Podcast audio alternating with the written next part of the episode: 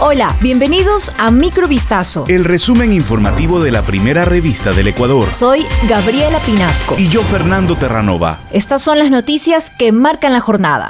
El gobierno nacional se pronunció este martes 10 de enero tras una publicación del medio digital La Posta en la que se revela una presunta trama de corrupción dentro del Ejecutivo. Mediante un comunicado, el gobierno destacó que desde el inicio de la gestión del presidente Guillermo Lazo ha sido tajante y claro. No tolera ni tolerará ninguna forma de corrupción de absolutamente nadie. Apuntó que contribuirá con cualquier proceso investigativo, con la transparencia que lo caracteriza. El gobierno considera que la transparencia es clave, dijo. En su reportaje, el medio expuso un supuesto esquema jerárquico en el que se involucra a funcionarios de CENEL, SELEC, Petroecuador, Flopep y a la cabeza aparece un familiar del presidente Guillermo Lazo al que califican como el gran padrino por el presunto poder que tendría dentro de las áreas estratégicas en mención. Unos 4.500 mineros ilegales es la fuerza de trabajo estimada que opera en tres frentes dentro del Parque Nacional Podocarpus, de acuerdo a un estudio realizado con imágenes de satélite para identificar el impacto de esta actividad ilícita en ese espacio natural cercano a la frontera con Perú. La investigación desarrollada por el proyecto de monitoreo de la Amazonía Andina MAAP halló en estos tres frentes 222 campamentos mineros y cerca de 25 hectáreas afectadas en tres casos reportados entre agosto de 2019 y octubre de 2022. En 22 sitios se detectó actividad, lo que según el reporte del proyecto de monitoreo da evidencia de que dicha actividad continúa en aumento en la actualidad dentro del Podocarpus, ubicado en la Amazonía ecuatoriana, entre las provincias de Zamora Chinchipe y Loja. El frente más grande de los tres analizados es el denominado San Luis, que cubre una superficie de 11 hectáreas afectadas por la tala y los sedimentos, resultado de una minería subterránea que se realiza con la excavación de túneles.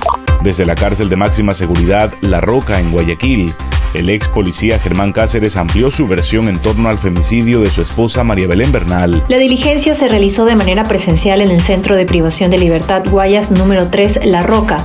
Por seguridad, la institución dispuso que solo se permite el ingreso de un abogado por cada parte procesal. El ex policía, quien fue expulsado la semana pasada de Colombia, donde fue localizado, no se acogerá al derecho al silencio, aseguró este lunes su abogado Edison Burbano. Añadió que buscan llegar a la verdad, cuidar la vida de Germán Cáceres y que se realice un juicio justo.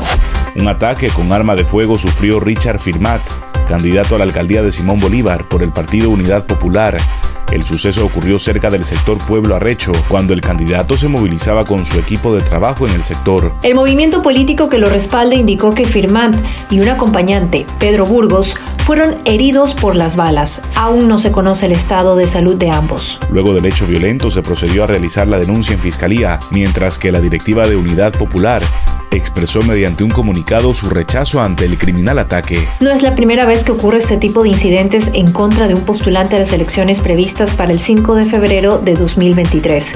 Varios disparos fueron ejecutados durante un intento de asesinato que sufrió el candidato a la alcaldía de Puerto Viejo, Javier Pincay, la tarde del martes 20 de diciembre.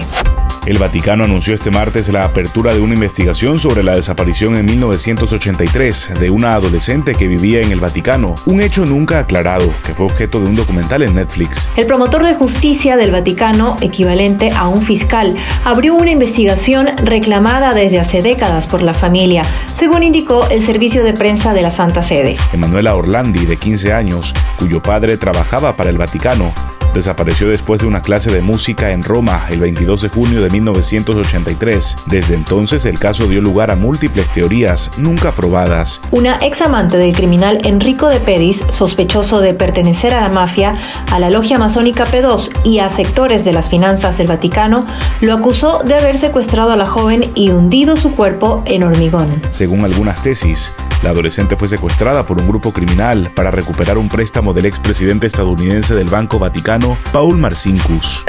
Esto fue Microvistazo. El resumen informativo de la primera revista del Ecuador. Volvemos mañana con más. Sigan pendientes a vistazo.com y a nuestras redes sociales.